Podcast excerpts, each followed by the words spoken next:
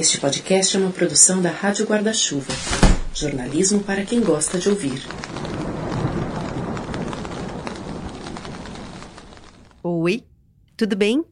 Espero que você esteja gostando desse giro pelo Japão, por enquanto ainda bem contemporâneo, mas agora a gente abranda a densidade para falar de um livro mais leve, uma história bem gostosa de ler. Quero te lembrar que o seu apoio é muito importante para manter esse conteúdo no ar, que você pode apoiar o Põe na Estante com valores a partir de R$ reais mensais em catarse.me barra Põe na Estante.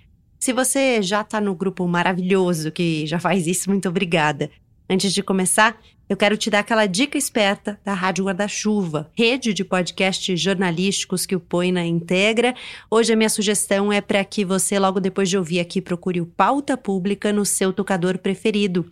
O Pauta é uma parceria da agência pública com a Rádio Guarda-Chuva e traz debates, reportagens bem relevantes. No episódio mais recente, a Andréa Dipp e a Clarissa Levi, que são as apresentadoras do podcast, receberam a pesquisadora Nina Santos para falar sobre desinformação e disseminação de notícias falsas, um tremendo desafio, né, e que ganha especial relevância em ano eleitoral. Ah, não esquece que agora você pode ouvir o podcast também no Nonada, uma organização de jornalismo cultural que faz uma cobertura muito legal da cultura como algo abrangente para além da produção artística. E, aliás, uma dica boa: o Nonada lançou uma newsletter sobre liberdade artística, educacional e religiosa, a Firmina. Só entrar em firmina.nonada.com.br para conhecer e assinar.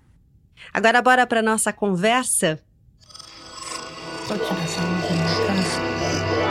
Esse podcast é apresentado por b9.com.br.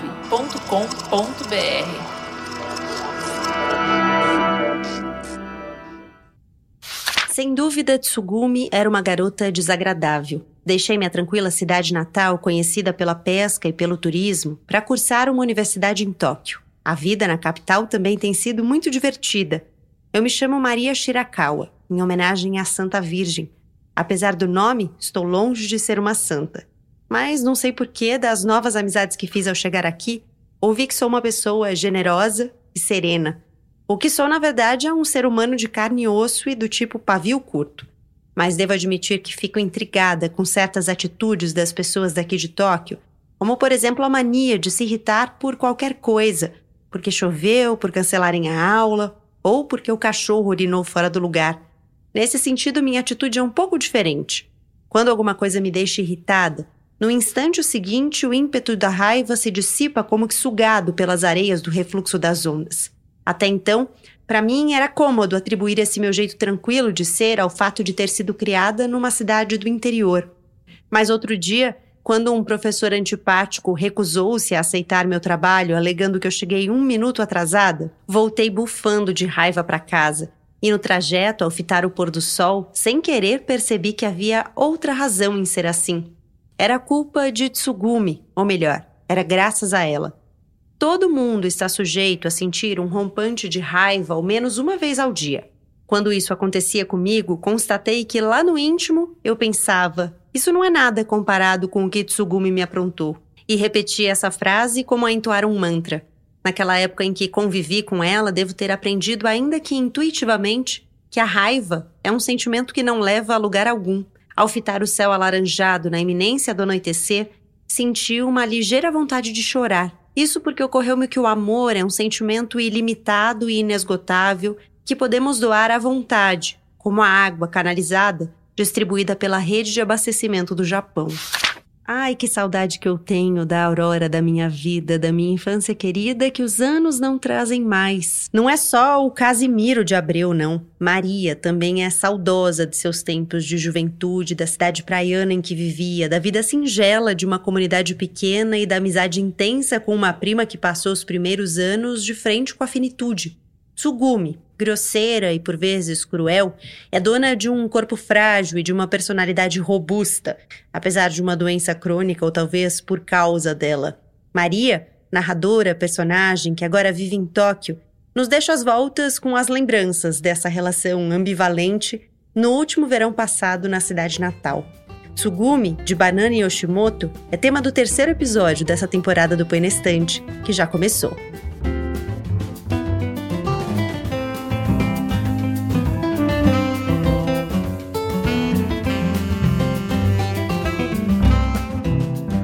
Seja bem-vinda, seja bem-vindo ao terceiro episódio dessa temporada, a sexta, em que a gente está falando da literatura japonesa, além do Japão. E cá estão dois convidados, um convidado e uma convidada, que leram o mesmo livro que eu. A gente está aqui para trocar impressões, ideias, questões que surgiram a partir dessa leitura.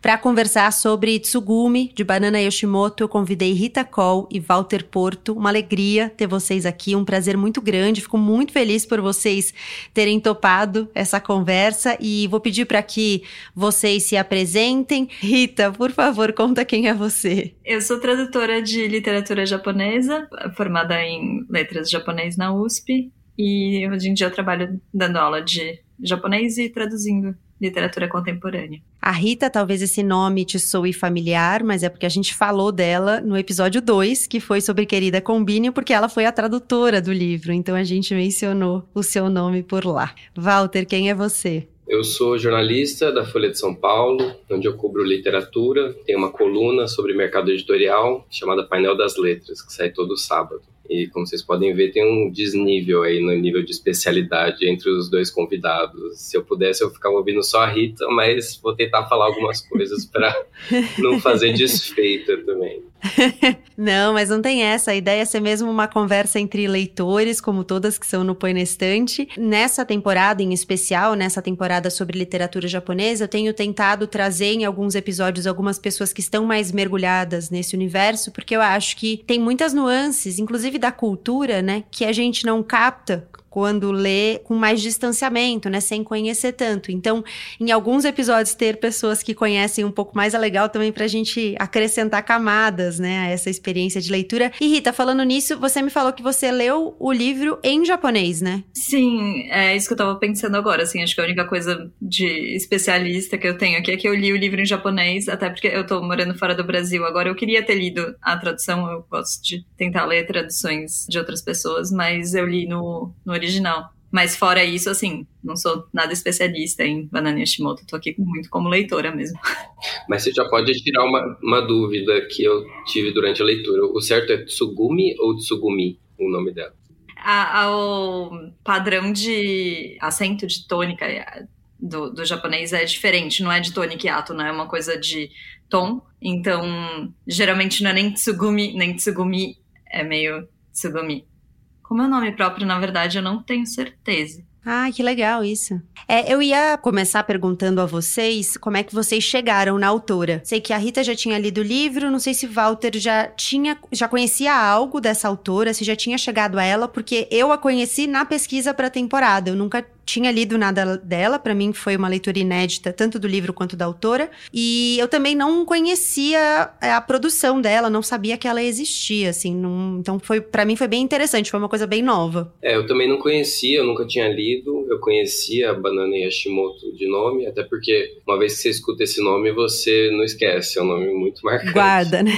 É, é, eu conhecia, sabia que era uma autora relevante, mas nunca tinha tido a oportunidade de ler até porque, pelo que eu sei, o livro mais conhecido dela, o que estar fora de catálogo faz um tempo, né? Que é o livro que as pessoas usam mais como referência. Então, foi uma boa oportunidade de entrar em contato com, com essa autora. E, na verdade, ela representa, eu acho, uma, uma geração de escritoras japonesas que me interessa muito conhecer e que eu não conheço remotamente tão bem quanto gostaria. A Yoko Ogawa, Sayaka Murata, que a Rita traduziu, eu queria, acho que é uma coisa a explorar. A Yoko Gawa, eu queria muito que tivesse entrado na temporada, mas enfim, acabou não entrando, porque a gente tem que fazer as escolhas aqui para caber em oito episódios. Mas eu já deixo como recomendação aí de leitura extra dessa temporada, porque é uma autora que acho que vale bastante a pena também. Eu acho até surpreendente ouvir, assim, de. Quer dizer, claro, muita gente não ouviu falar de muitos autores, eu não conheço muitos autores, mas é, para mim a Banana Yoshimoto é muito referente, referência quando você pensa em literatura contemporânea japonesa, né? Só que é isso, a gente gente não tem, tem muito poucas traduções, né, para o português, e o Kitchen, que é o mais famoso, tá fora de catálogo, é uma tradução, acho que do italiano. A gente está muito para trás nisso, né? Mas quando eu comecei a estudar na, na faculdade, eu me interessava por literatura contemporânea e quase não tinha traduções, né? O Murakami estava começando a ser traduzido, então o Kitchen era meio uma luz, assim, tipo, tinha esse um livro, sabe? Foi o primeiro livro que eu li em japonês, o Kitchen. Eu acho que eu não entendi muita coisa pensando agora, assim. Mas então tem um, um, afeto, assim. Mas eu não conheço tanto, sei sobre ela mais do que eu li livros dela, sabe? Tradução direta do japonês é um fenômeno um pouco recente, né, no mercado editorial é. brasileiro. É coisa de 20 anos para cá, talvez menos. Eu pesquisei um pouco isso no meu mestrado, pesquisei a tradução do, do Musashi, do Miyamoto uhum. Musashi, que foi meio um pouco um precursor, assim, dessa onda, né? Acho que ele abriu um pouco de caminho, mas as traduções diretas já tinham um pouco, mas às vezes mais dentro da universidade, dentro da, da comunidade Nikkei, né? E começou a ir mais para as editoras grandes de 2000 para cá, que eu acho que é um movimento que tem também com outras, né, com a literatura russa, tá tendo retraduções, acho que as pessoas estão prestando mais atenção nisso, né? Os próprios leitores estão pedindo traduções diretas. Eu ia dizer isso, eu ia dizer que outros idiomas também estão agora ganhando mais é. traduções, né, direto dos idiomas originais. E de fato, eu acho mesmo que as pessoas estão prestando mais atenção nisso. As pessoas perguntam sobre isso, vejo até pela minha experiência, né, no Põe Estante que eu tenho contato direto ali com leitores e leitoras, tem muita gente que pergunta sobre isso. Ah, foi traduzido direto do japonês, do russo. E agora eu acho que tem um problema que as pessoas estão querendo traduções diretas, mas não tem tradutores suficientes, né? Para traduzir uhum. todas as coisas que seria interessante traduzir. Então eu acho legal que as editoras não façam mais traduções indiretas, mas por outro lado, isso às vezes faz demorar muito mais para as coisas chegarem, porque tem poucas pessoas querendo e podendo traduzir, né? Tsugumi fitou-me em silêncio com uma expressão séria e, com os lábios vermelhos e tremulantes, respondeu como a entoar uma oração. Achei a carta na caixa de correio assombrado. Dá para acreditar? Como é que é? De repente, lembrei-me do abrigo meteorológico do qual havia me esquecido por completo. Tsugumi prosseguiu, falando baixinho como a sussurrar. Eu entendo dessas coisas porque estou bem mais perto da morte do que vocês. Há pouco, eu estava dormindo e o vovô apareceu no meu sonho. Mesmo depois de acordar, algo me incomodava, pois no sonho ele parecia querer dizer alguma coisa. Antigamente ganhava muitos presentes dele e tenho uma dívida de gratidão. Você também apareceu no sonho, mas o vovô já havia conversado com você. Afinal, ele te amava muito, não é? Foi então que de repente me surgiu a ideia de ir até a caixa de correio. E não é que. Por acaso você lhe contou sobre a caixa? Não, disse balançando a cabeça. Acho que não. Então, confesso que eu tô com medo, exclamou Tsugumi para em seguida prosseguir em tom grave. Aquilo se tornou uma caixa de correio assombrada de verdade. Sugumi entrelaçou as mãos com firmeza na altura do peito e, de olhos fechados, parecia recordar o momento em que saiu correndo até a caixa de correio embaixo da chuva. O barulho das gotas reverberava com placidez na escuridão e, tragada pela noite de Tsugumi, sentia a realidade se distanciando rapidamente de mim. Tudo que até então havia acontecido, a vida, a morte, foi pouco a pouco tragado por um redemoinho misterioso e transportado para outra realidade em sereno e inquietante silêncio. Vou entrar aqui no livro porque eu queria entender de vocês o que vocês acharam dessa narradora e dessa personagem central que dá nome ao livro, né? Porque apesar da Tsugumi ser a personagem nomeada, não é ela que tá contando a história, né? Quem tá contando a história é a Maria, que é prima dela, mas a Tsugumi de fato é uma personagem muito marcante, assim, que o que ela tem de frágil no corpo, ela tem de forte no espírito, assim, forte e implacável, né?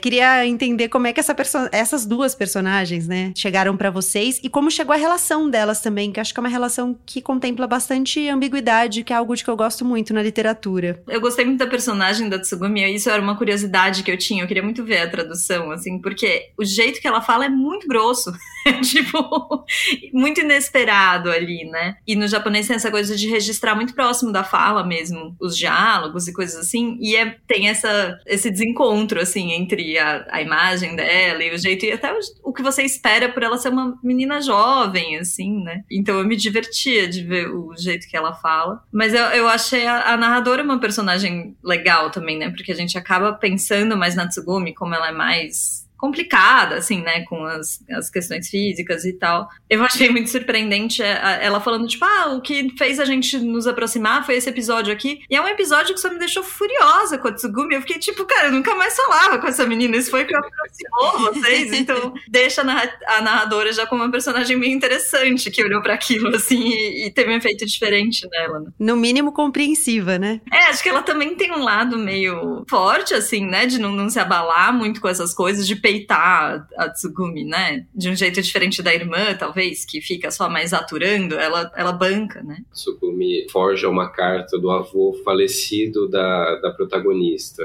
fingindo que era uma carta Esse. deixada do é. além. E aí ela narra dizendo: Nossa, é, eu fiquei muito brava, mas aí passou. Se fosse eu, eu ia ter parado na parte. Eu fiquei muito bravo e nunca mais falei com essa menina. Exatamente.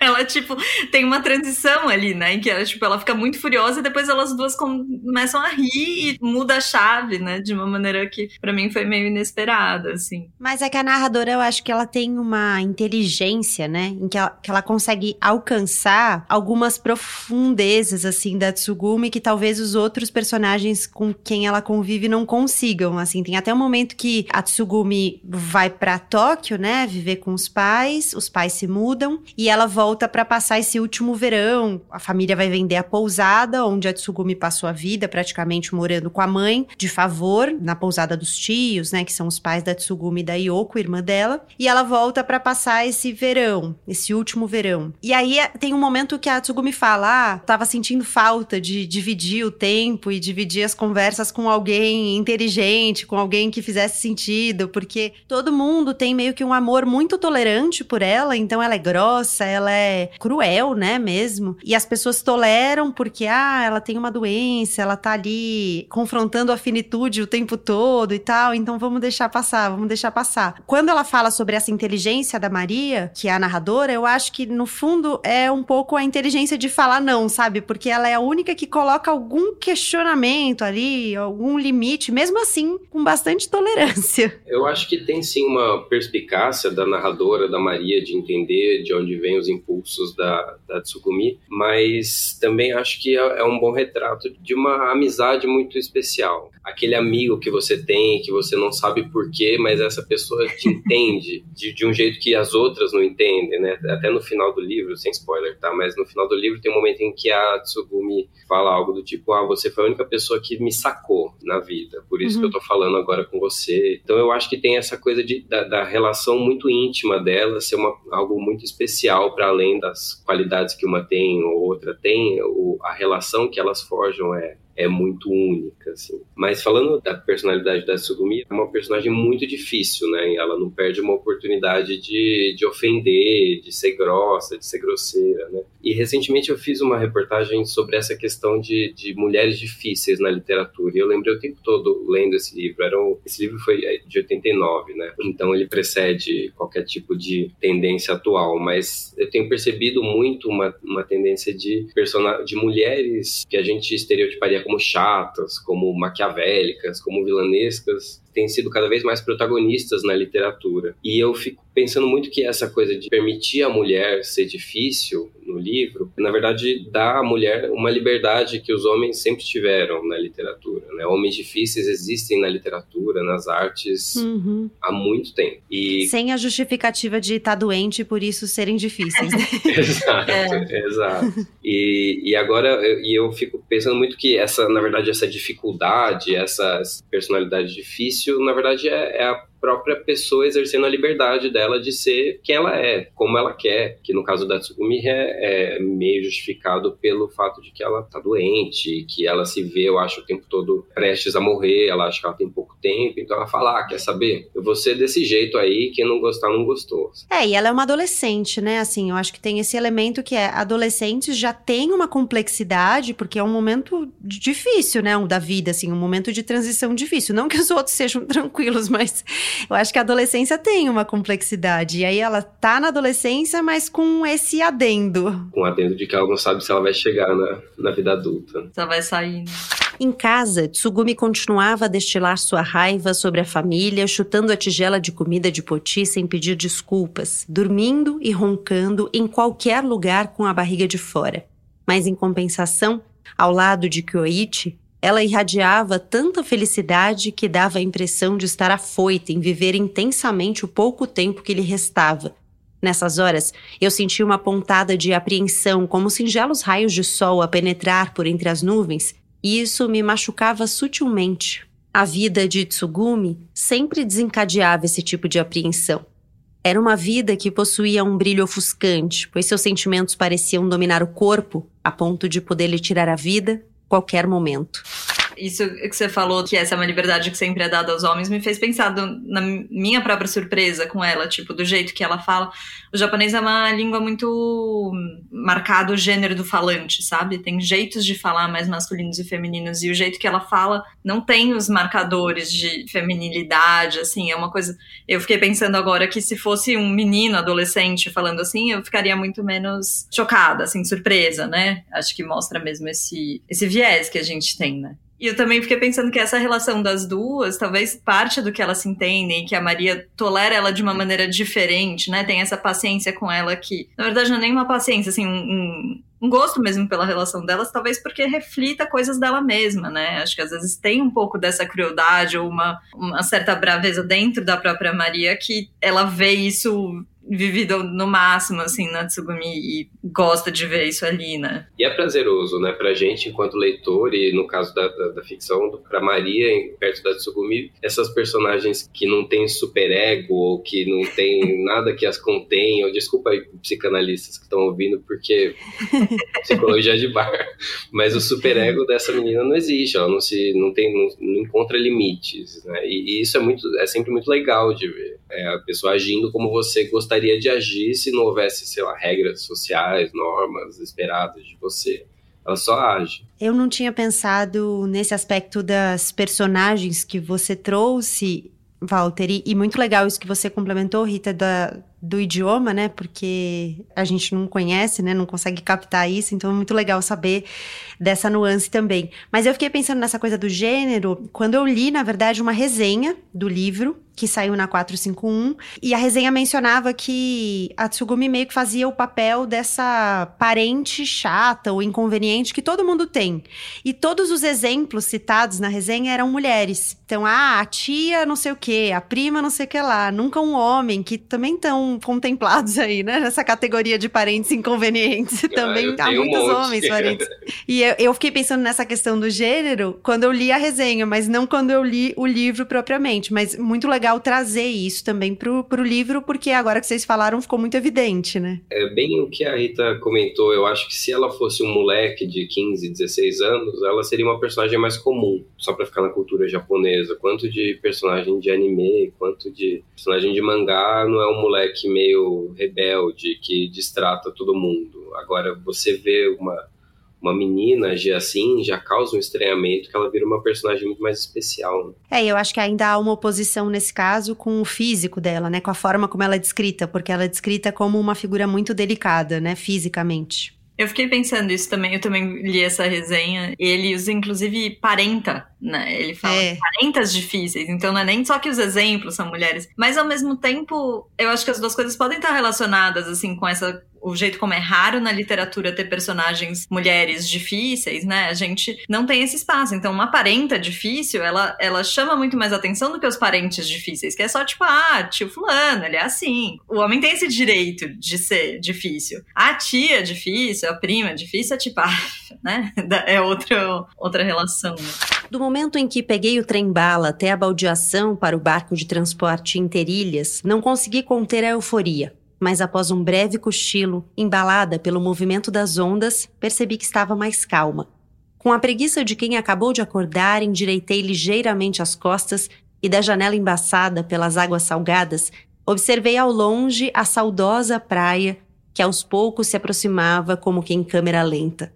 Quando soou o apito, o barco fez uma enorme curva em direção à extremidade do cais, ao nos aproximarmos do porto, vi que Tsugumi estava de vestido branco, braços cruzados, encostada na placa Sejam bem-vindos. O barco continuou a avançar lentamente, até que de súbito estacou. O marinheiro lançou a corda e posicionou a escadaria de madeira. Os passageiros enfileirados começaram a descer sob a tênue luz do anoitecer. Eu me levantei, peguei a bagagem e entrei na fila do desembarque. Ao deixar o barco, senti uma onda de calor. Tsugumi aproximou-se rapidamente, sem ao menos dizer há quanto tempo ou como vai, exclamou com a cara moada. Que demora! Você não mudou nada, hein? Respondi. Quase morri desidratada, sabia? resmungou Tsugumi sem sorrir, caminhando com passos rápidos à minha frente. Sem ter o que dizer, sorri discretamente. Um riso espontâneo diante da alegria de ter sido recepcionada de um jeito que somente Tsugumi seria capaz de fazer. Lá estava a pousada Yamamoto, tão perfeitamente a mesma no lugar de sempre que fiquei desconcertada assim que a vi. Um sentimento inexplicável, como se eu estivesse diante de uma casa que havia muito tempo visitara num sonho. Vocês acharam as personagens superficiais? Pergunto porque, lendo sobre a autora e sobre a obra dela, eu li muitas críticas que falavam disso, que ela sempre usa desse artifício de personagens que não se aprofundam muito e tal. Mas eu não, não achei superficial, assim. Eu achei que dá para você ler como um livro superficial, de fato. É um livro gostosinho, que ele flui, assim. A narradora é muito direta, né? Então, ela usa construções muito diretas, ela é muito objetiva nas descrições, nas narrações das ações propriamente. Então, o livro flui muito bem dá para você ler como um livro superficial. Mas eu encontrei várias camadas nas personagens. Não sei se é o que fiquei procurando. Assim, eu acho que dá para dizer que a Maria tem uma certa superficialidade porque você não entende, é o que a gente estava falando no começo, você não entende direito por que, que ela aguenta tanto essa, essa prima e ela é uma personagem de fato menos desenvolvida. Mas eu, eu um outro ponto que eu queria trazer, que tem a ver com isso sobre o livro, é que ele é uma narrativa meio idealizada, né? É uma narrativa meio idílica de um passado, de quando era o, meu, era o melhor verão da minha vida, minha adolescência que nunca volta mais. Ela fala isso durante praticamente em todos os capítulos. Ela fala como ela está descrevendo um, um momento maravilhoso da vida dela. E aí eu acho que quando você idealiza, quando você coloca um, sei lá, um certo episódio, um certos personagens no pedestal, eles ficam mais planos mesmo, eles, eles ficam menos complexos, menos contraditórios, e eu acho que isso pode corroborar para uma ideia de que são superficiais. Ainda que a relação das duas seja uma relação de bastante ambiguidade, eu acho. Eu acho que não é uma coisa, não tem uma super análise, né? E a, a personagem da Tsugumi mesmo é um pouco forçada, assim, né? Ela tem um lado um pouco caricato, tudo levado meio a um extremo, mas não sei se eu chamaria de superficial isso, assim, talvez essa coisa um pouco idealizada, explique um pouco. Eu acho que tem uma coisa da literatura da Banana Nishimoto que ela é fácil de ler, né? Ela é agradável. Eu até, inclusive, peguei esse livro porque tava, tipo, fim do ano, tudo bagunçado, e eu falei, cara, eu queria ler uma coisa que eu consiga só, tipo, seguir essa história e ver o que acontece com essas pessoas, sabe? Mas eu acho que isso não quer dizer que não tenha outras camadas ali junto, né? Não coloca diretamente grandes discussões, mas tem um monte de coisas ali também. Não dá para esquecer também o fato de a Maria ser a narradora, né? Então a gente está olhando a história toda e, e conhecendo as pessoas pelo ponto de vista dela. Então também talvez interesse a ela que a gente não conheça ela tanto, né? Então fico pensando o quanto para narradora não interessa muito contar sobre ela. Ela quer mais colocar foco nessa outra personagem, que ao mesmo tempo que é espelho, é um pouco um rebatedor assim, né? Porque ela olha para Tsugumi encontrando ali coisas que ela repete, mas também repelindo muitas coisas e quase denunciando muitas coisas, né? Ela já começa o livro muito bruscamente falando que Tsugumi era cruel, era ríspida, era isso, era aquilo. Então, acho que tem o fato de ela ser uma narradora também que nos deixa com a pulguinha atrás da orelha, assim. Sem dúvida. Eu acho que essa questão da superficialidade, eu acho que eu, eu só conseguiria responder isso com mais certeza sobre a autora se eu conhecesse mais da obra dela. Sim. Porque na proposta desse livro, ela deixa bem claro, na maneira como ela constrói, que ela tá falando de uma memória idílica. Ela admite isso. É uma coisa que eu quero registrar para posteridade. Aí, uhum. tudo bem, você, de, você não vai, você, você quer apresentar quase estereótipos, quase figuras bem gravadas de como essas memórias eram para você. Mas ao mesmo tempo, isso eu acho uma, uma certa contradição do livro, né? Porque ao mesmo tempo em que ela tem essa, o tempo todo, essa coisa de não, uma memória muito antiga, ela fala em determinado ponto de que, ah, quando eu ficar adulta, ou seja, essa memória parece ser muito recente. A própria narradora diz isso. Uhum.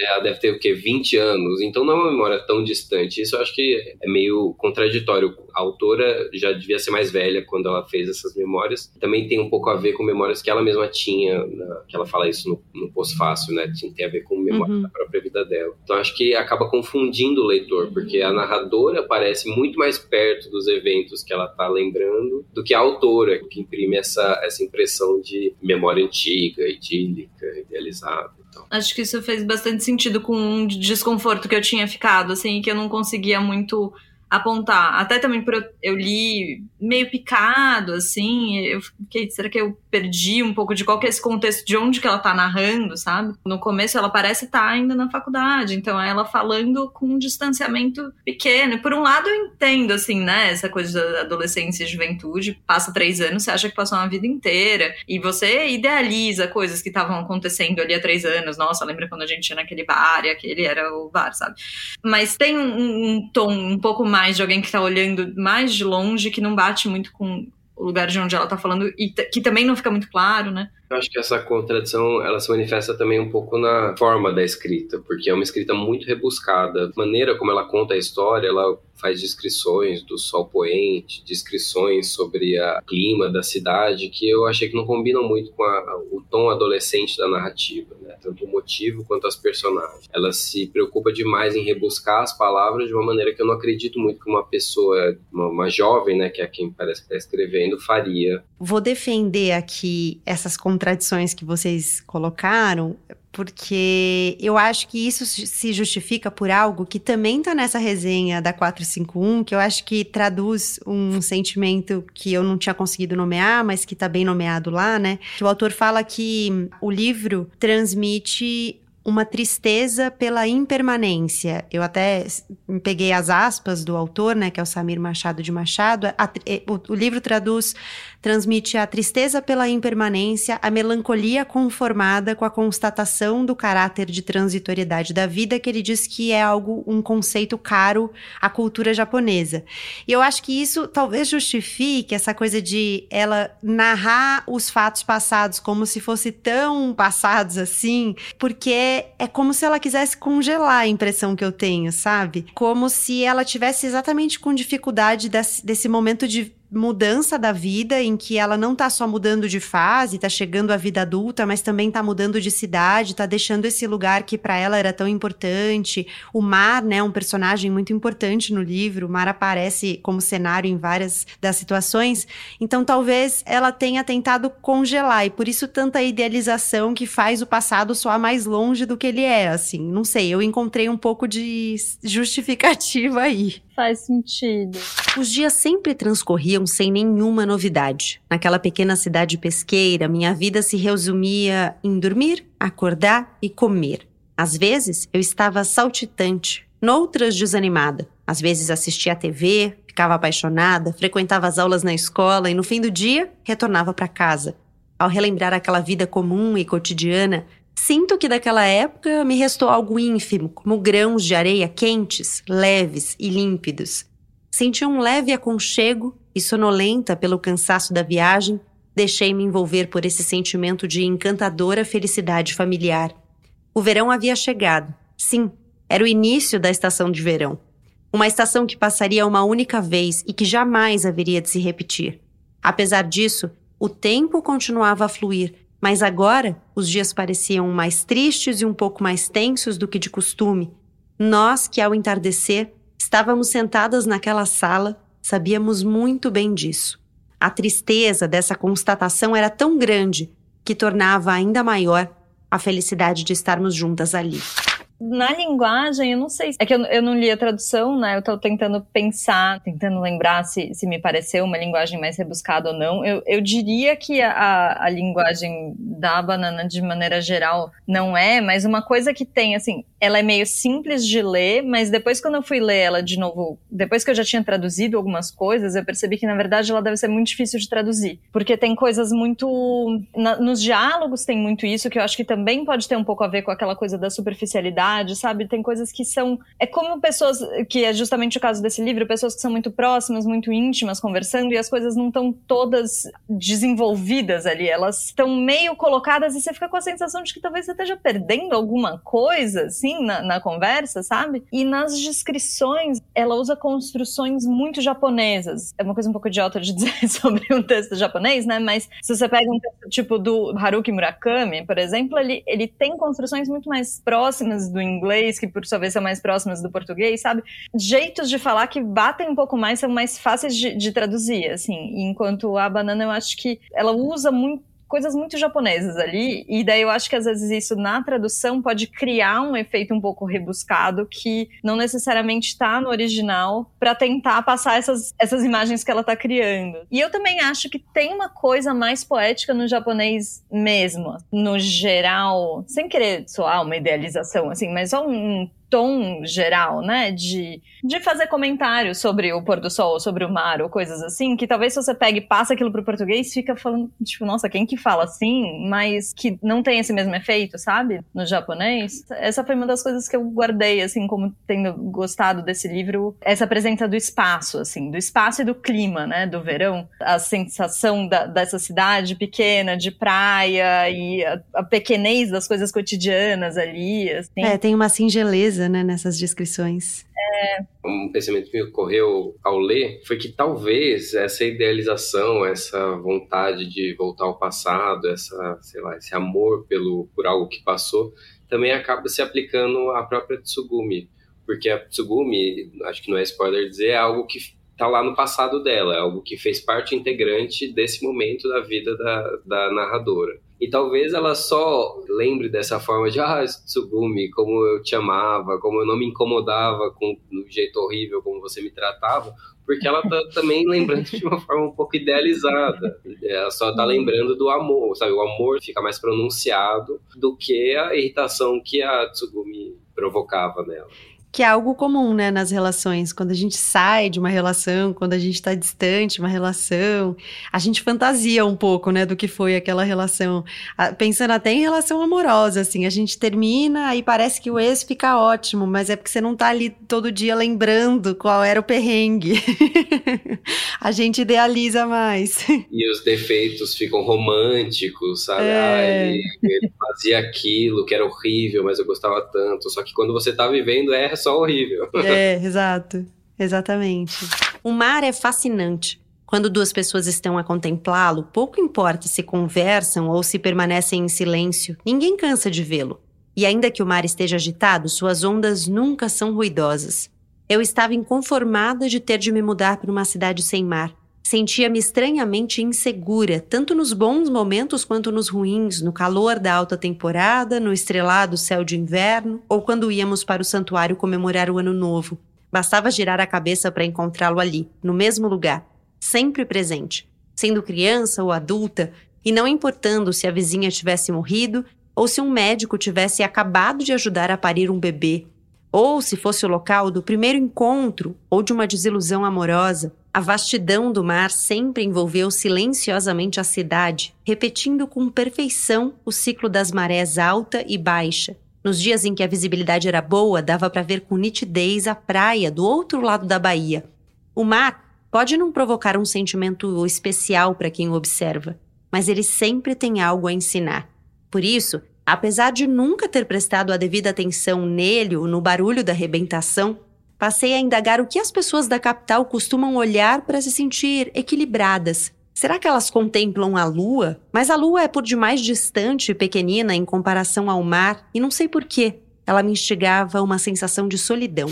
Teve uma coisa que me chamou a atenção, que foi como as duas figuras maternas aparecem, né? Porque elas aparecem muito de relance, assim, não são personagens centrais, elas aparecem num lugar muito diferente uma da outra, eu achei. A mãe da Tsugumi da Yoko, que é quem cuida da pousada, né? E a irmã dela, que é a mãe da Maria, narradora.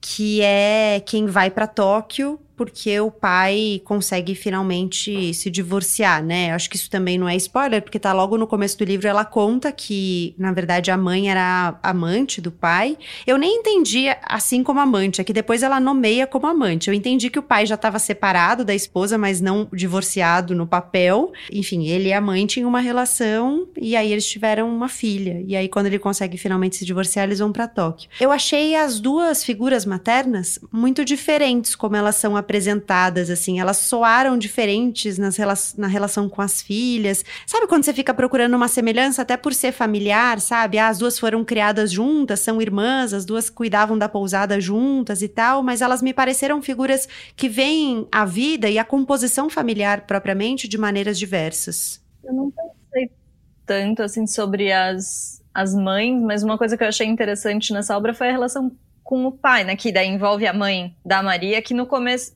poderia ir para um lado um pouco mais batido, assim, né? De tipo, ah, é uma mãe solo, um cara que é casado, mas que fica tipo, ah, não, vou me divorciar aqui dessa minha esposa, e de vez em quando aparece lá nessa outra cidade. Podia ir para um lado um pouco mais drama, assim, desse, e não vai, né? Eu, eu gosto do personagem do pai, ele é meio. Ele é e ele, é, ele consegue interagir com a Tsugumi, inclusive, né? Ela até fala em um momento, ah, você é, é uma das poucas pessoas que consegue fazer com que eu me abra. É, e parece que ele vai para um outro caminho caminho, né? Porque ele é tão meio felizão que ele não se abala muito com as coisas dela, assim, dá Sim. volta, né? Mas eu acho que talvez essa diferença venha um pouco disso, né? Da, da, as outras tá ali numa família bem organizada, o negócio é na casa da família, ela lidando com aquela filha, etc. E enquanto a mãe da Maria tá bem fora da curva, assim, né? É, a mãe da Tsugumi é, é muito marcada pela praticidade, né? Enquanto a, a mãe da Maria tem as relações afetivas dela, elas estão mais pronunciadas, né? Acho que por, por causa de todas essas, é, toda essa história com, com o marido. Sua mãe é bem legal, não é? Comentou Kyoichi. Para não incomodar, ele disse que já estava na hora de ir embora, mas minha tia, Tsugumi e eu insistimos para que ele ficasse conosco para uma xícara de chá. Ela nem estressou com você. É que o amor dela pela filha é mais profundo que o mar, explicou Tsugumi. Que mentira, pensei. A serenidade de minha tia decorre do simples fato de estar acostumada a sofrer nas mãos de Tsugumi. Mas com o tempo, Kyoichi descobriria isso por si mesmo e, sendo assim, resolvi beber meu chá em silêncio. Além do que, eu não queria meter a colher, pois o olhar de Kyoichi era de compaixão para com Tsugumi, como se ela fosse um gatinho moribundo. Mas admito que, apesar de falar desse jeito, no fundo eu também estava preocupada com a saúde dela, pois sua aparência era de sofrimento. Tinha olheiras, a respiração estava ofegante, os lábios empalidecidos. Os cabelos finos e úmidos estavam grudados na testa, e os olhos e as bochechas tinham um brilho febril. Rita, você falou das referências que são muito específicas, das palavras, na verdade, que são muito específicas, e eu fiquei pensando das referências, né, que são muito específicas, referências japonesas. Ela cita coisas que são muito, não sei se exclusivas, mas assim, algumas coisas que me marcaram, é, coisas da roupa, né, da vestimenta. Ela até, a Lika Hashimoto, tradutora, escolheu manter algumas palavras no original, aí tem um, uma nota ali de rodapé para explicar do que se trata e tal. Mas também teve uma coisa que eu achei o máximo, eu fiquei pensando nisso, de ter uma ginástica transmitida pelo rádio. eu achei incrível. Eu amo, eu amo Rádio Tyson. eu juro, eu pensei nisso hoje, porque eu tenho tentado acordar de manhã e fazer tipo uns alongamentozinhos. Aí outro dia, hoje de manhã eu pensei, gente, eu tô fazendo Rádio Tyson. Consegui esse sonho que eu sempre tive na vida. Agora eu preciso achar a sequência de exercício, eu vou começar a fazer isso. Mas é bem específico, né? Eu nunca ouvi falar disso em nenhum outro lugar. Não, acho que não.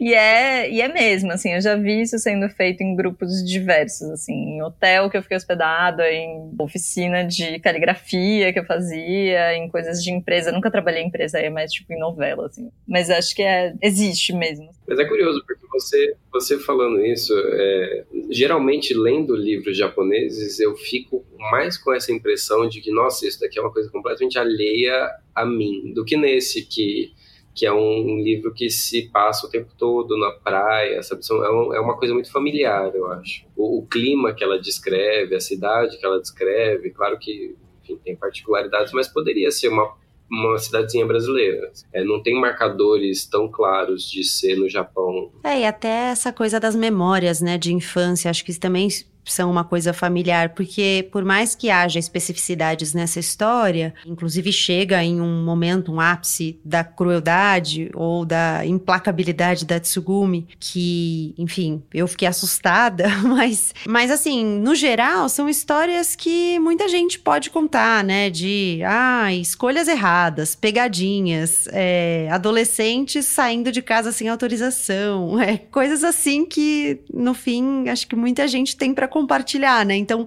cria mesmo um ambiente, acho que familiar. Sem dúvida. Isso eu acho muito legal, assim, que isso, é, sei lá, eu tenho a impressão de que eu sempre bato no mesmo, na mesma coisa. Sempre que alguém me vem falar de literatura japonesa, em qualquer lugar para mim, mas eu queria muito que a gente olhasse mais para a literatura japonesa como uma literatura e não como tipo, olha lá o Japão, assim, e sempre vai ter elementos, né? Assim, tudo que eu leio de escrito em países ou pessoas de culturas que eu não conheço muito, eu aprendo alguma coisa ali, mas eu acho que às vezes o, as coisas japonesas acabam ficando muito tipo tipo, como uma coisa para você estar olhando, é, e numa, numa leitura meio antropológica, assim, né? De, tipo, deixa eu ler isso aqui para aprender. A Banana Yoshimoto, eu acho que é uma escritora que sai um pouco disso, porque ela está discutindo outras coisas ali, né, de relações humanas e coisas mais contemporâneas também, que daí começam a se aproximar mais das referências, né, das nossas, do que se você estiver lendo Kawabata, Tanizaki, que são outras situações, assim. Sim, eu concordo. Eu acho que ela, ela é bem próxima da gente. E acho que mesmo assim, tipo, eu